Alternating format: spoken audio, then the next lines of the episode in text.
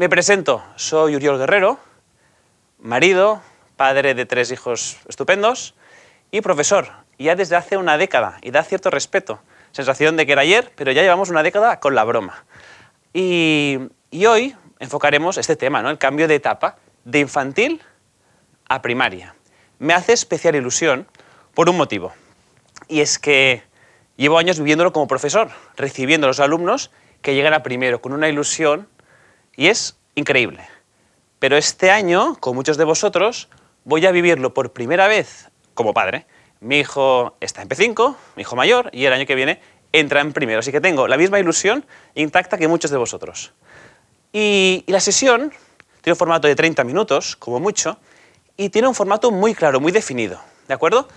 El primer bloque es, con cuatro pinceladas concretas, enfocar. ¿Por qué el cambio de etapa? ¿Es gratuito? ¿Cuál es el motivo? ¿Para qué, qué cambia? ¿Por qué? ¿Qué cambia en esta etapa? ¿Qué cambios hay? ¿Hay que tener miedo? ¿Hay que estar asustados? ¿Cuántos cambios? ¿Es, ¿Es tan grande el salto? ¿Qué me voy a encontrar? Y después, que es la parte yo creo más completa, donde estaremos más rato, nos vamos a centrar en dar tips súper concretos y prácticos para empezar desde ya en casa a preparar este viaje tan emocionante. ¿no? Y, en esta parte de tips, de consejos, nos centraremos en tres pequeños bloques que luego recordaremos. Uno es herramientas para dar a nuestros hijos, a nuestros alumnos, para este salto. En segundo lugar, actitudes de los padres que ayudan a hacer este cambio de etapa tan bonito. Y en tercer lugar, miedos que debemos tener. ¿De acuerdo? Pues allá voy. Empezamos. ¿Por qué pasamos de P5, de infantil, a primaria? ¿Es gratuito? ¿No podríamos pasar a P6? Pues tiene un sentido, es muy opinable, cada país hace la suya, aunque se ve coincide bastante, ¿no? Y es que no es gratuito, hay un motivo de fondo. Pasamos de P5 a primero, primaria, porque hay un cambio en la etapa evolutiva del niño o de la niña y hay que aprovecharlo. Pasamos de lo que es la primera infancia, de 3-6 años, a la infancia intermedia, que es de 6 a 12 años. Hay un cambio de etapa modulativa, nos estamos haciendo mayores, hay un salto adelante. Estas etapas, tres pinceladas, hay que ubicarse, ¿no? En esta etapa primera infancia eh, es cuando, bueno, se muestran muy egocéntricos sus cosas, empieza el autocontrol, empieza, desarrolla mucho nivel motriz, pero claro, llega el, el salto a la infancia intermedia, a los 6-12 años, y hay un desarrollo del lenguaje y de la memoria impresionantes.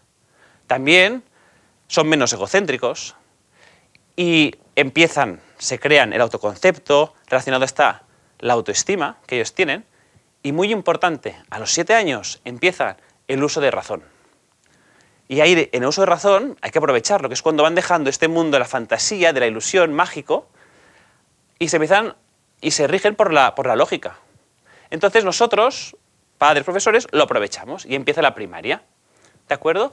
Y, este cambio para qué sirve? Pues mirad, es una señal, es una pista que nos dan. A los humanos nos ayudan mucho las pistas. Tener pistas, señales. En mi caso, por ejemplo, eh, las canitas. Hemos empezado a peinar algunas, ah, bueno, algunas pocas canas. Me ubican. Me miro en el espejo por las mañanas, no me alegro por las canas ni me pongo triste. Me ubican. Digo, ostras, ya no tengo 20, ya tengo 30, ya está. No sé, me ayuda, es una pista, es una señal. Entonces, es bueno tener señales en la vida, que nos ubiquen. Para ellos, estos chicos, estas chicas que están en P5 y se van a primero, pasar a primaria corresponde a su etapa madurativa, pero es una señal clarísima. Me voy a primero, me voy a primaria y hago un paso adelante. Para los papás también es una señal, ¿eh? Nuestro hijo ya vemos que está creciendo, pero es un paso adelante firme. Nos vamos a primaria, ¿vale? Entonces, eso, corresponde a este cambio de etapa. Y esto es el por qué. Ahora vamos, el ¿y qué cambia? ¿Hay que tener miedo?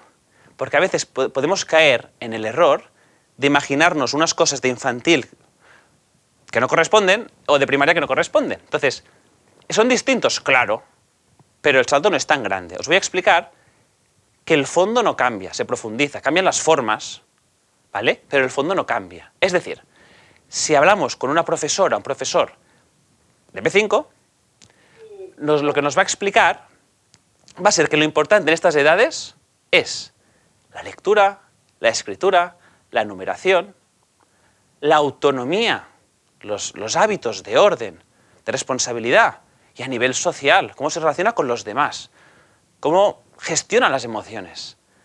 Y si tú hablas con un profesor de primero de primaria, estoy convencido que te dirá lo mismo.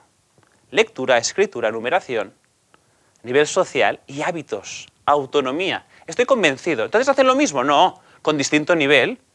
Se profundiza mucho más en primero, porque corresponde a este cambio de etapa y se aprovecha. Pero la lectura ya no es reconocer las letras, ya empiezo a formar palabras y las palabras pequeñas frases y al final de primero ya leemos textos y los comprendemos. Fenomenal. con la escritura lo mismo.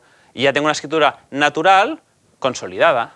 Con la numeración, más de lo mismo. Numeración, pero entre las decenas, llego hasta el 100, sumo, resto, operaciones matemáticas, etc. Es los mismos ítems, las mismas ideas, pero con mayor profundidad.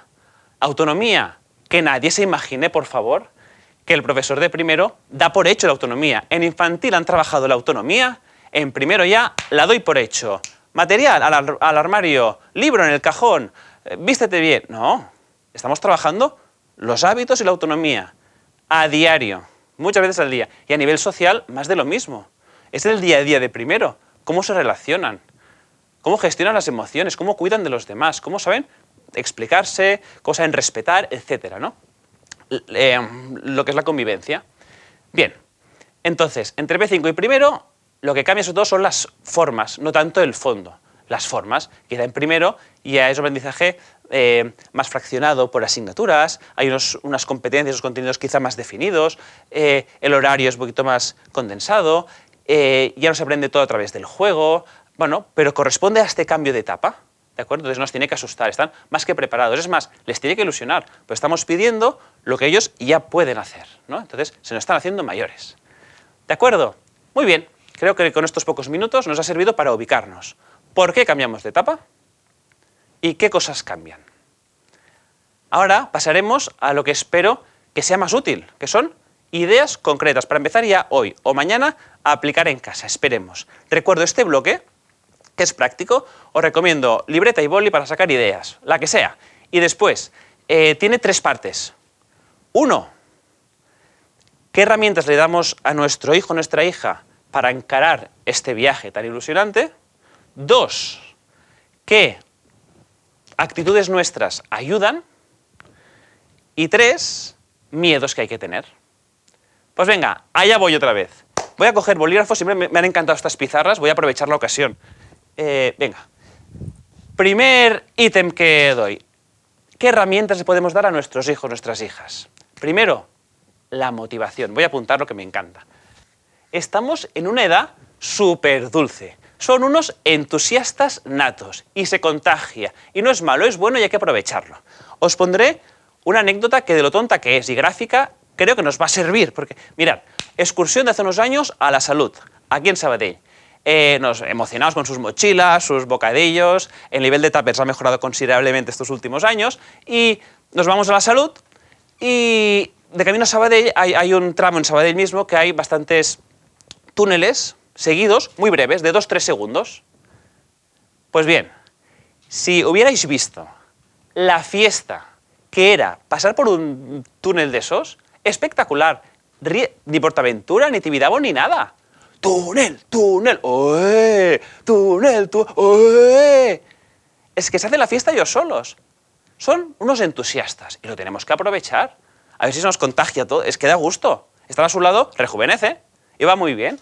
Entonces hay que aprovecharlo para este, para este cambio de etapa. Vamos a continuar. Segundo tip. Autonomía. Os animo a que trabajéis mucho la autonomía con vuestro hijo, con vuestra hija. Lo voy a apuntar también autonomía. No la damos por hecho, se trabaja y se ve. Llegamos a deporte, venga, nos cambiamos de deporte. Y está el chico que se cambia y el chico que levanta los brazos y piensas, ¿qué querrá? Que le ponga la camiseta. Entonces, bueno, se trabaja, pero con todo, con el material, con, todo.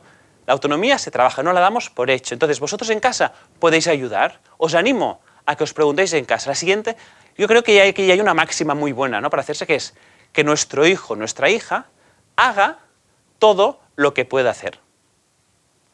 Seguramente salen ideas, quizá una, quizá dos, quizá diez. Os animo a que las apuntéis y digáis, venga, poco a poco, una a una, pobre, vamos a ir adquiriendo. Y a veces pasa que por rutinas familiares o escolares acabas haciendo cosas que ellos pueden hacer. Quizá yo le estoy cortando la tortilla a la francesa a mi hijo cuando se puede cortar él. O le estoy limpiando los zapatos o haciéndole la cama cuando lo puede hacer él. Entonces, es bueno potenciar al máximo la autonomía a su nivel. ¿Vale? Porque esto le va a ayudar mucho en primero. Siguiente tip. Hay que ser realistas. Lo voy a apuntar también. Realistas. Os pondré un ejemplo también. Esto es un boli. Dirás, gracias Uri, vale la pena conectarse. Esto es un boli. Si hay un lapicero con 12 bolis y cojo este, bueno, perdón, ahora no. Me pongo la mascarilla, me tomo temperatura, me pongo gel y cojo este boli, eh, lo utilizaré y cuando haya terminado lo voy a desinfectar y lo dejaré en el pote y me olvidaré. Pero si ahora viene un amigo mío y me dice, oye, te presto mi boli, es una herencia de mi abuelo, tiene la tinta turca, espectacular, y está hecho de un material tremendo. T.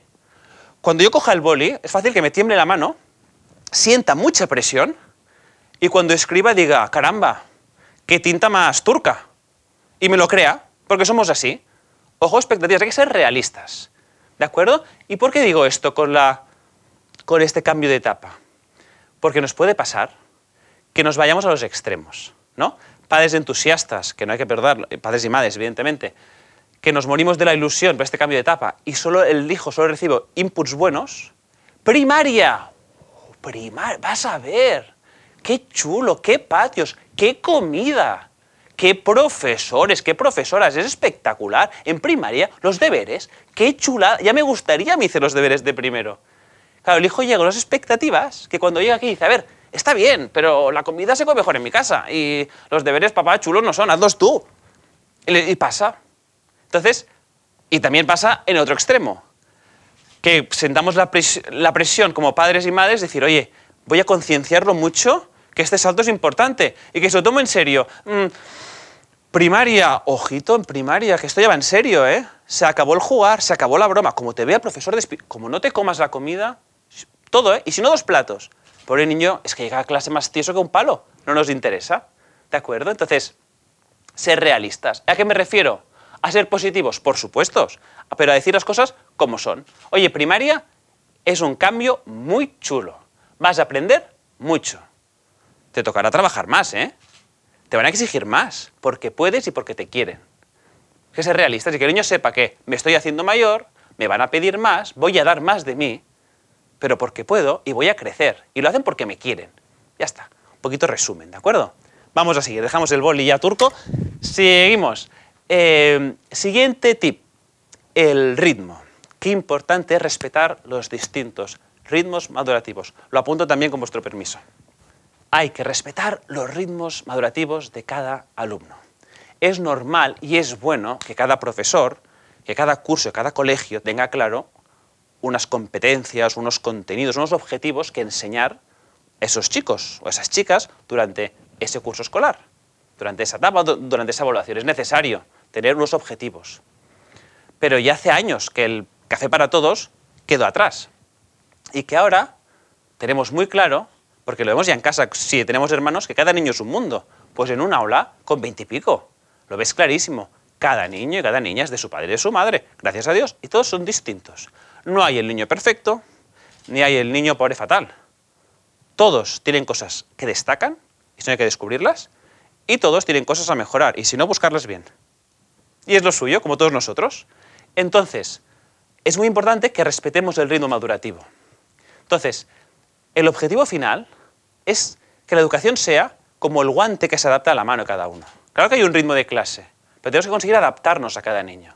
Que todos los alumnos tengan ese estímulo, ese reto, esa exigencia, pero realista, cosas que ellos puedan asimilar y que requieran esfuerzo y vayan creciendo y aprendiendo. Si vemos que el ritmo madurativo es más lento, habrá que respetárselo. ¿Eso significa que nos da igual y que ya sufará y que es santa paz? No, significa que centraremos muchos balones, que lo intentaremos, que estaremos detrás, que le daremos oportunidades como a todos. Todos tienen que estar estimulados al máximo, pero no meter la presión, que él no se sienta culpable de que el ritmo madurativo sea un poquito más lento. ¿De acuerdo? Respetar los ritmos. Siguiente tip. El autoconcepto. Lo voy a apuntar también, ¿vale? Autoconcepto. Están en una edad que se están formando el autoconcepto. Nosotros adultos nos hacemos bastante la idea de cómo somos o cómo nos ven los demás. Nos hacemos la idea, ¿eh? Tampoco... Pero bueno, y uno ya sabe más o menos cómo es, qué aires tiene. Bueno, sí, nos hacemos la idea, lo bueno y lo tan bueno, todos. Pero estas edades, el cambio de infantil a primaria, el, aún está por formar. Ellos se preguntan, es muy fuerte, ¿y yo cómo soy? Papá, mamá, profesor, ¿yo cómo soy? O se preguntan ellos mismos, ¿yo soy alegre? ¿Yo soy simpático? ¿Y hago gracia a mis amigos? ¿El profesor está a gusto a mi lado? ¿Soy generoso? Se hacen estas preguntas. ¿Y yo cómo soy? están formando el autoconcepto. Y, y, el autoconcepto va de la mano la propia autoestima. ¿De acuerdo? Entonces es muy importante cuidarlo. Y en este aspecto, ¿qué os diría? Pues uno, vamos a ser muy positivos, realistas, ¿eh? como antes. Si genero expectativas que no corresponden con la realidad, al amén. ¿Vale? Pero ya está, vamos a ser positivos, vamos a reforzar siempre lo bueno y también, pero hay que ser realistas. Y entonces, en este aspecto, una idea muy importante que ayuda. Evitar el verbo eres. No eres, estás. Sobre todo para lo negativo. Es decir, no tiene nada que ver que a un niño le digamos, lo has hecho mal, a decirle, eres malo.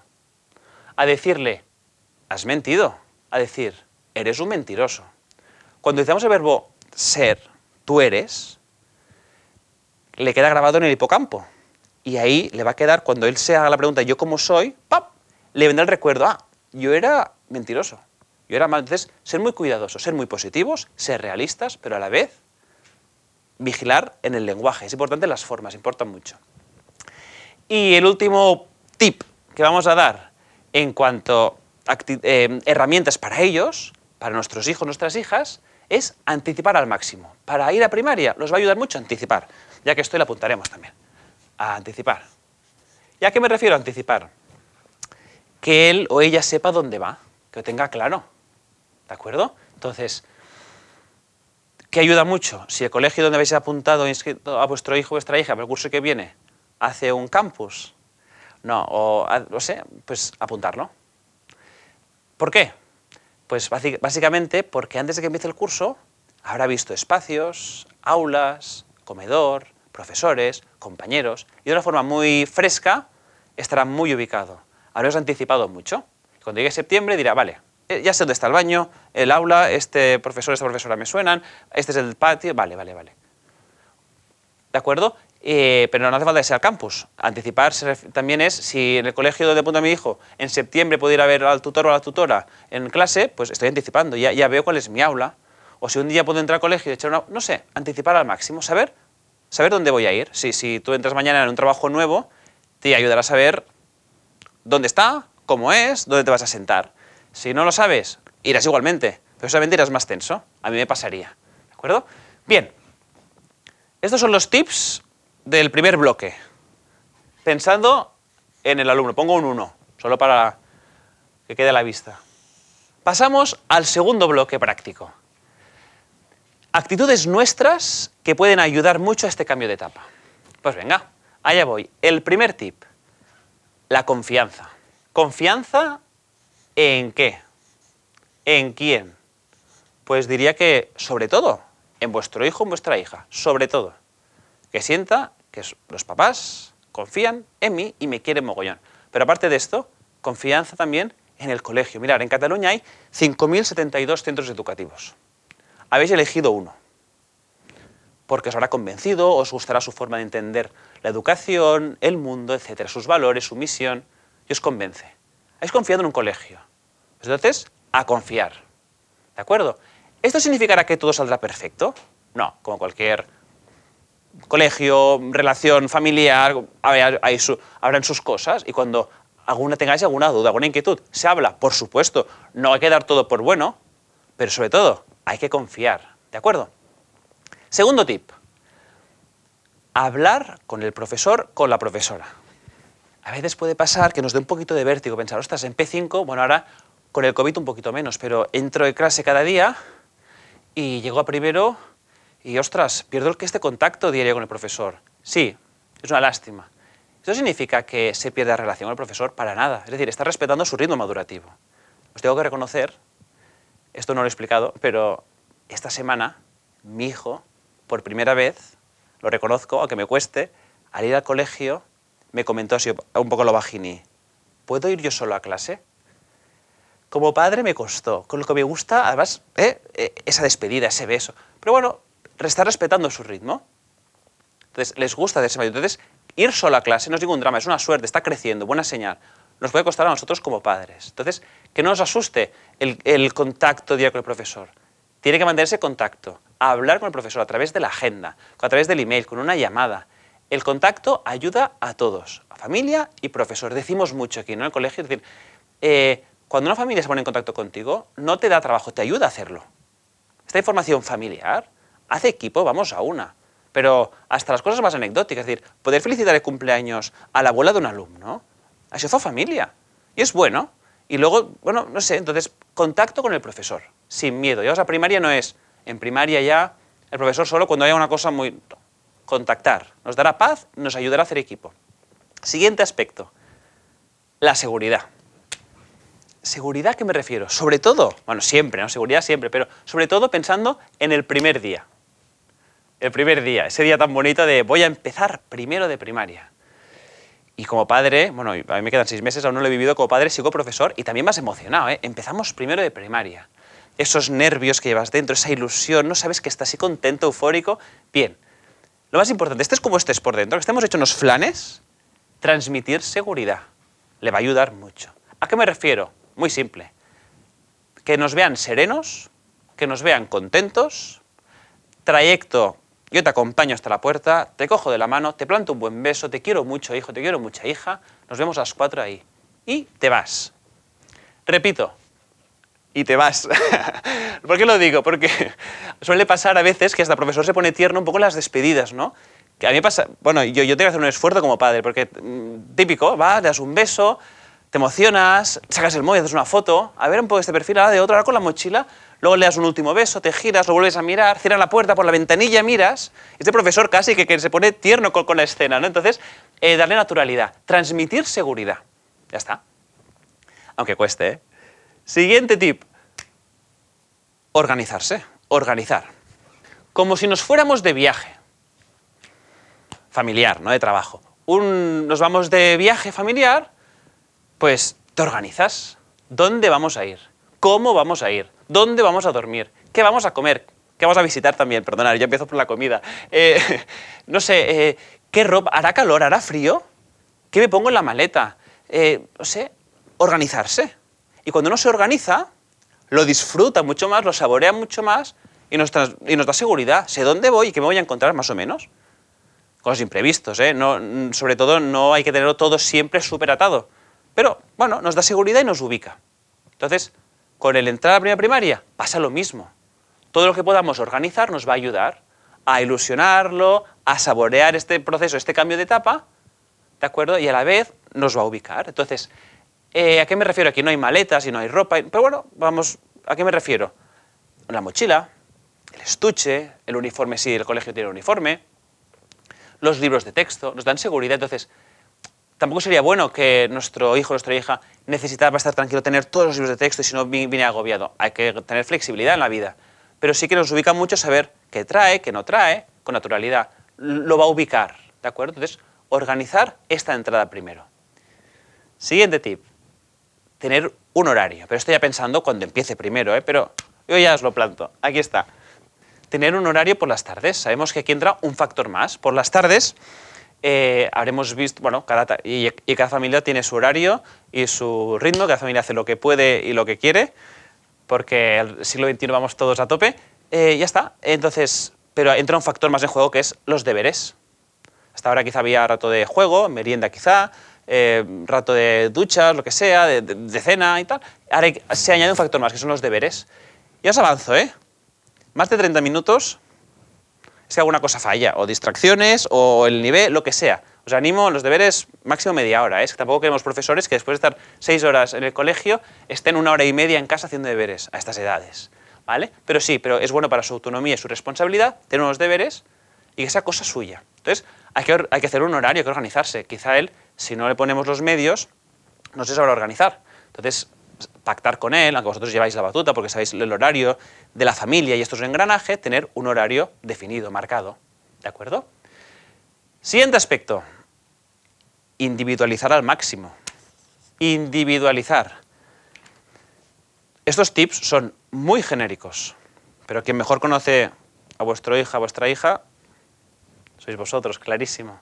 Entonces, os podéis intuir, y si no preguntar también al profesor o profesora de infantil, qué cosas le pueden dificultar más esta entrada primero, si es que hay alguna. Y qué aspecto podemos trabajar un poquito más. Entonces, todo esto que hemos dicho, que te dices, mira, este, el punto de motivación no hace falta porque va a mi hijo, o al revés, pues le puede ir bien ilusionarse, o no sé, en ser realista de expectativa, no sé. Entonces, lo que hemos comentado, ver qué es lo que puede ayudar más a nuestro hijo. Quizá que hemos dicho cosas que no harán falta, quizá hay cosas que sí. Entonces, cada hijo es un mundo, cada alumno eh, aquí en el colegio es un mundo, y vosotros sabéis que podéis trabajar más o qué interesa más. ¿De acuerdo? Y el último tip, ya que pongo, es uno que si habéis oído hablar en reuniones de padres, sesiones para padres, siempre lo comento porque lo encuentro como la base. Todos los tips hasta ahora han sido muy, intentan muy concretos, muy para hacerlos mañana o el primer día o al empezar primero. Este es más reflexivo, ¿vale? Es más para parar a pensar un rato, si queréis ahora o cuando se acabe la sesión o mañana con toda paz, ¿no? Pero es súper interesante, lo voy a apuntar. Son las neuronas espejo. Siempre, siempre hablo de ellas porque me encanta y es súper importante en la educación, es decir, cuando estamos educando a nuestro hijo, sobre todo a nuestro hijo, y de nuestros alumnos, por supuesto. ¿no? Mirad, Rizzolatti era un científico que hace 25 años descubrió una cosa súper interesante y de una forma bastante poco sofisticada. Os explicaré. Está investigando a los mamíferos y, además es em, lo que son todas sus conexiones neuronales y tenía ahí a un macaco plantado con, con unos electrodos y tal y les daba, eh, les daba nueces. Y los macacos se cogían la nuez, ¡clac! La rompían, se la comían. Y veían que neuronas trabajaban, ¡zas! Otra nuez, ¡clac! Lo mismo, ¡fa! Neuronas. Y un día, súper sofisticado, un científico está por ahí, le entró hambre y cogió una nuez. Y ¡clac! Al abrirla, vieron que las mismas neuronas que se despertaban en los macacos cuando abrían ellos las, las nueces, cuando lo hacía el científico porque tenía hambre y abría la nuez, ¡suá! Se, se despertaban las mismas neuronas y con la misma intensidad. Pensaron que era un error. Y entonces fueron investigando y vieron que sí, que efectivamente, que para un mamífero hacer una cosa o verla hacer delante nuestro, y más estas edades, es casi lo mismo a nivel cerebral. Entonces, ¿por qué las cebras pequeñas huyen de los leones? Son muy listas, han hecho un máster, no, porque lo han visto hacer. De las cebras mayores. Las cebras mayores, ¿qué hacen? Ven un león, huyen. ¿Qué hacen las pequeñas cuando ven un león? Huyen. ¿Por qué? Porque lo ha hecho papá, mamá, entiéndeme. Entonces, ¿a qué me refiero todo esto? A que los hijos nos imitan, nuestras conductas. ¿Qué decimos? Importa. Importa mucho las formas, qué digo y cómo lo digo. Pero más importa qué hago. La coherencia, cómo me ven actuar. ¿De acuerdo? Entonces aquí, una buena pregunta más reflexiva, para, de paso de, infantil a primaria, pero ya es para el general, en la educación de nuestro hijo, es Vale, yo como padre, ¿cómo quiero que sea mi hijo? ¿Vale? Me lo respondo. Ponte pocas cosas, tres. Ponte las que quieras, ¿eh? pero yo me pondría pocas para concretar, por eso podríamos 20. Y luego pregúntate qué ve mi hijo en mí. Es decir, para mí es muy importante el orden. Quiero que mi hijo sea ordenado. Vale. No pienses en qué le estás diciendo todo el día. Piensa qué ve en ti. ¿Cómo ordeno yo mis cosas? Si para mí es importante el autocontrol, quiero que mi hijo tenga autocontrol de sus emociones y sea paciente, ¿qué ve en mí? Cuando estoy en el coche y me adelantan por la izquierda, no sé, ¿cómo reacciono? Hace las preguntas que haga falta. Entonces es, ¿qué me importa y qué ven en mí? Esto ya es, ya os digo, más reflexivo para trabajar con más calma. ¿De acuerdo? Muy bien. Y ahora pasamos al tercer y último bloque, que es muy breve, los miedos. ¿A qué hay que tener miedo?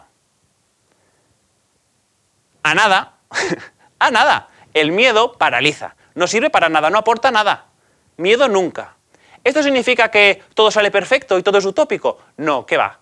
Un ejemplo, este ya sí que es el que creo que es el más simple de todos, pero es muy visual y me ayuda mucho. Mirad, esto es un limón.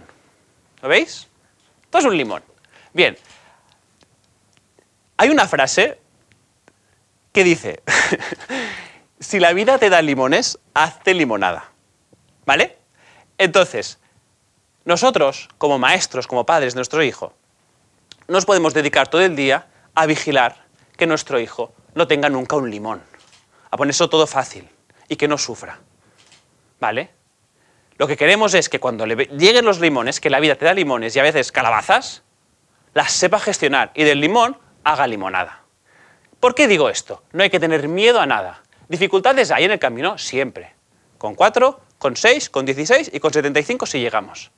Dificultades hay en el camino. No hay que tener miedo, hay que saberlas gestionar. Y es lo que vamos a educar ahora en la base. ¿De acuerdo? Entonces que os animo, tampoco hace falta plantar un limonero en casa, ¿me entendéis? No hay que provocar aquí a que lo pase mal para curtirlo.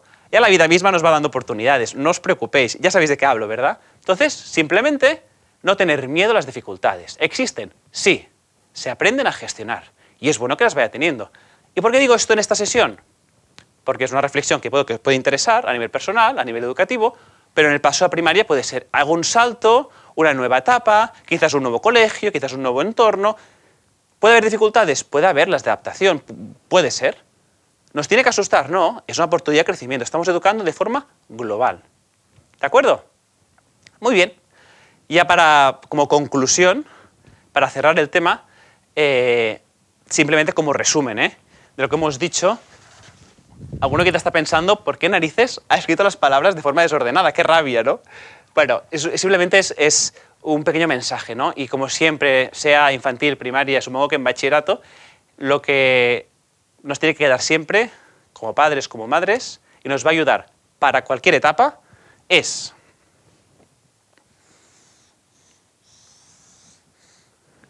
la calma,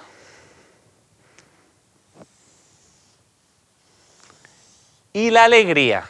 Hay que tener paz, hay que vivir con alegría, y si tenemos paz y alegría, las cosas van a funcionar seguro, y haciendo equipo con quien tengas que hacer equipo.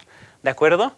Pues hasta aquí la sesión, la explicación que había pensado para enfocar este tema, el paso de infantil a primaria.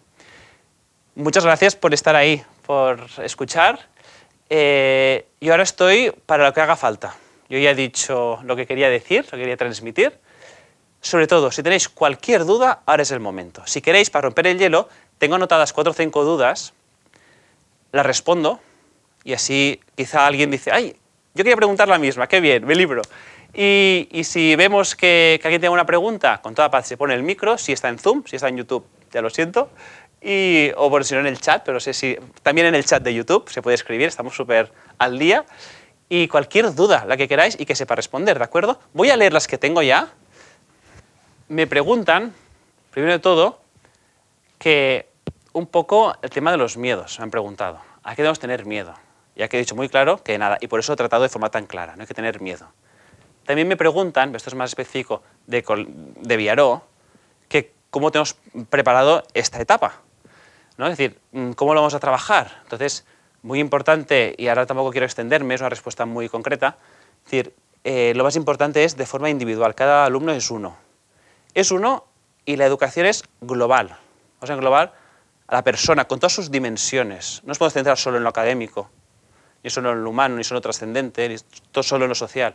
Es todas las dimensiones de la persona, nos importa todo, ¿no? ¿De acuerdo? También me han preguntado, muy importante, sobre los, es que sobre los distintos ritmos, ¿vale? De qué puedo hacer si mi hijo tiene otro ritmo madurativo y presenta dificultades de aprendizaje. Tener paz y alegría, respetar su ritmo, no estresar y no dejar de dar oportunidades, hacer equipo con el profesor, etcétera, etcétera, etcétera. ¿De acuerdo? Estos son un poco el resumen de preguntas que me han llegado, que van en esta línea. Luego había otras afirmaciones y demás que ahora no hace falta compartir, pero os agradezco de corazón a todos los que habéis enviado formularios, que sois unos cuantos. Ha sido una gozada recibir las respuestas. Pues nada, simplemente daros las gracias. Ha sido una suerte poder preparar esta sesión para vosotros, para mí como padre. Espero que haya servido para coger ideas concretas y que quedo a vuestra disposición. Si tenéis cualquier duda, podéis contactar conmigo, que sabéis dónde estoy. ¿Vale? Muchísimas gracias por estar ahí. Un saludo. Adiós.